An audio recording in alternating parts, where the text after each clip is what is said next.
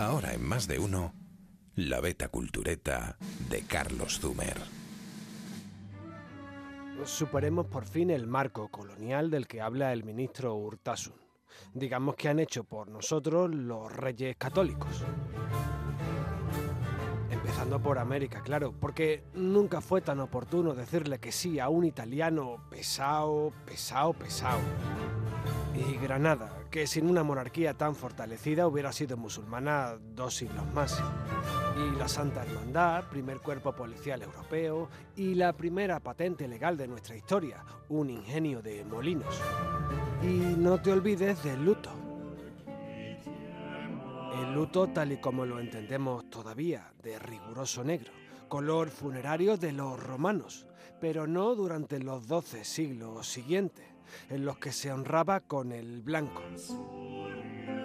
Eso termina en 1502, cuando Isabel y Fernando promulgan la llamada pragmática de luto y cera, que impone el negro porque es mucho más barato y prohíbe la exhibición dramática de plañideras a sueldo y limita a 12 los cirios que pueden acompañar un féretro.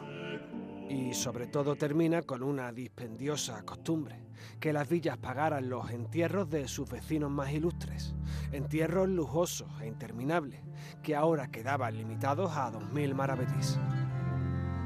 La troika puritana de Isabel y Fernando iría siendo suavizada en siglos posteriores por reyes posteriores, pero apuntala todavía a nuestro imaginario fúnebre y en realidad delata el sino luctuoso de su exitoso reinado, porque su hito más relevante es en realidad una muerte, la del príncipe Juan, malogrado heredero que desvió la sucesión a los Austrias y a Juana, imagen canónica del luto, la viuda de negro que vela desesperada al hermoso por los campos de Castilla.